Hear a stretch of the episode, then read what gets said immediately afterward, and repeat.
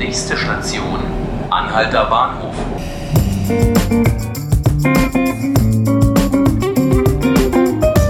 Hallo liebe Zuhörerinnen und Zuhörer zu 5 Minuten Berlin. Mein Name ist Markus Lücker und bei uns geht es heute um das Reisen. Heute Abend findet die Eröffnungszeremonie zur ITB statt, der wahrscheinlich größten Reisemesse der Welt. Schon jetzt steht die Veranstaltung aber wegen des Gastlandes Malaysia in der Kritik. Ich will dazu gleich mit meinem Kollegen Kevin Hoffmann sprechen. Vorher wollen wir aber kurz schauen, was heute sonst noch so wichtig wird in Berlin. Die DAK stellt heute eine Studie zum Thema Geld für Games, wenn Computerspiel zum Glücksspiel wird, vor. Genauer geht es um die Suchtgefahr bei populären Titeln wie zum Beispiel dem sehr erfolgreichen Fortnite, die erstmals kostenlos zu haben sind, dann aber Geld für Extras verlangen. Die Studie soll nun aufschlüsseln, ob dieses Finanzmodell zu Suchtproblemen bei 12- bis 17-Jährigen führt. Der Bundesverband Windenergie tritt heute in seiner Jahrespressekonferenz vor die Öffentlichkeit und spricht über die Situation der Branche in Berlin und Brandenburg, die Landesregierung Brandenburg will aktuell die Akzeptanz der Energietechnologie verbessern. So soll zum Beispiel eine Vermittlungsstelle entstehen, die im Streit zwischen Industrie- und Windradgegnern moderiert.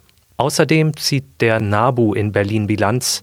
Präsident Olaf Czimke wird darüber sprechen, wie sich die Große Koalition so im Bereich Umweltschutz macht und wo es im letzten Jahr möglicherweise noch Besserungsbedarf gab.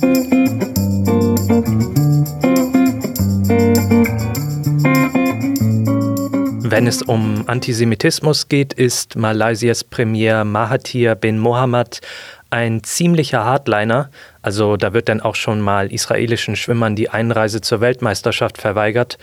Trotz dieser Haltung wird sich das Land nun aller Wahrscheinlichkeit nach als Gastland bei der ITB in Berlin präsentieren dürfen. Ich habe mir zu dem Thema jetzt meinen Kollegen Kevin Hoffmann ins Studio geholt. Hallo Kevin. Hallo. Erklär doch mal, wie wird man eigentlich überhaupt Gastland bei der ITB? Ja, da macht die Messe Berlin ein ziemliches Rätselraten äh, drum. Das, äh, da ist sie auch nicht alleine, das machen viele Messeveranstalter, äh, erklären das nicht ganz transparent. Klar ist, dass da Geld fließt, also man kann sich quasi diesen Titel äh, erkaufen und reihum haben interessante Touristendestinationen ein Interesse daran, bei der wichtigsten Tourismusmesse der Welt halt ein Partnerland zu sein und sich entsprechend prominent präsentieren zu dürfen. Dabei sind ja in der Vergangenheit, hattest du mir vorab mal erzählt, auch schon andere Kandidaten dabei gewesen, die so ein bisschen verdächtig waren.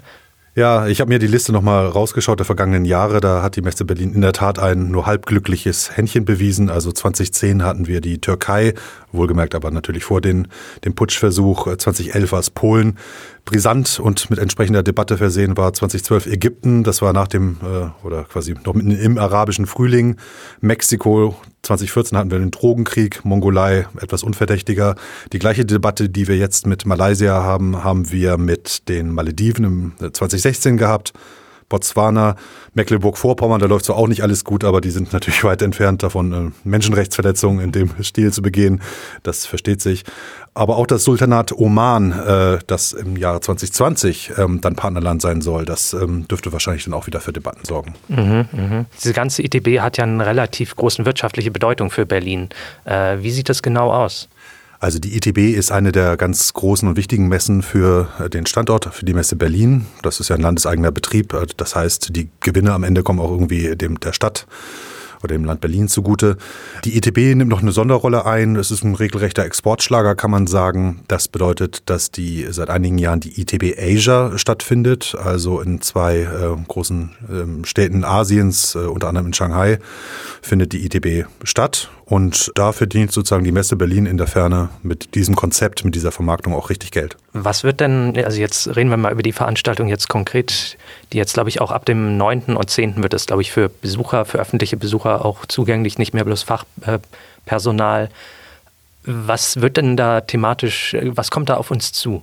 Also im Prinzip ändert sich das nicht so stark gegenüber den, den letzten Jahren. Also seit Jahren beobachten wir, dass Nachhaltigkeit ein großes Thema ist. Das ist ähm, war in früheren Jahrzehnten natürlich nicht so der Fall, aber Nachhaltigkeit ist seit etwa zehn Jahren natürlich ein, ein Thema, auch so auf der ITB. Und die Tourismusbranche hat immer ein relativ großes Bestreben, sich auch als nachhaltig zu präsentieren. Denn klar ist, mit, mit der Reisewelle, dem Boom des Reisens, dem, des Tourismus an sich, sind natürlich auch, kommen auch Fragen des Klimaschutzes auf. Wenn Leute immer fliegen, dann äh, wird entsprechend viel CO2 produziert. Äh, es wirft viele ethische äh, Fragen auf in einigen ähm, Reiseländern. Das thematisiert auch die ITB DB. Allerdings habe ich mir das mal etwas genauer angeguckt im Rahmen des Begleitfachkongresses und auch in welchen Hallen das dann da äh, unmittelbar stattfindet. Das ist überschaubar, auch wenn die das relativ prominent darstellen, aber da werden natürlich dann unter anderem Fragen der Nachhaltigkeit, des nachhaltigen Tourismus zum Frauentag, der ja hier erstmals in Berlin auch ein gesetzlicher Feiertag ist in diesem Jahr am Freitag, wird auch das Thema diskutiert. Also welche Rollen spielen Frauen auf Ausbeutung von Frauen in, äh, in touristischen Zielländern? Also thematisiert wird das schon, ist eins der wichtigen Themen. Aber ähm, gemessen an den vielen Hallen, die da sonst stattfinden und Zehntausenden Ausstellern, ist es in der Tat trotzdem ein Nischensegment. Ich weiß, dass du selber großer Digitalisierungsfan bist, dich da viel mit auseinandersetzt. Oder zumindest äh, hoffe ich das jetzt zumindest, weil ja ein Thema auch, auch auf, dieser Reise, äh, auf dieser Messe ja auch wieder Digitalisierung sein wird und wie Reiseunternehmen damit umgehen können. Wo sind da die Herausforderungen momentan? Ja, Digitalisierung betrifft natürlich wirklich fast jede Branche, so auch den Tourismus. Dort gibt es ein ganz hm, oder gibt es besondere Phänomene. Beispielsweise kann man heute, das können sich Jüngere gar nicht mehr vorstellen, kann sich natürlich jeder seinen Urlaubszielort über äh, ganz einfach Google Maps oder andere Dienste einfach schon vorab ausspionieren. Man erkennt bestenfalls sogar noch die Baustelle, die da nebenan gerade aufgerissen worden ist, wenn man Glück hat. Und das erhöht natürlich den Druck auf touristische äh, Anbieter enorm. Früher gab es einfach nur einen Katalog und vielleicht ein bis zwei Fotos und anhand dessen sind Leute dann dahin gefahren und mussten sich dann böse überraschen lassen. Das geht so nicht mehr. Auch die ganzen Bewertungsportale machen das enorm schwierig und herausfordernd äh, für touristische Anbieter, ihre Kunden übers Ohr zu hauen. Es sorgt für mehr Transparenz. Damit versuchen die meisten konstruktiv umzugehen. Das, sind, äh, das ist die eine Dimension.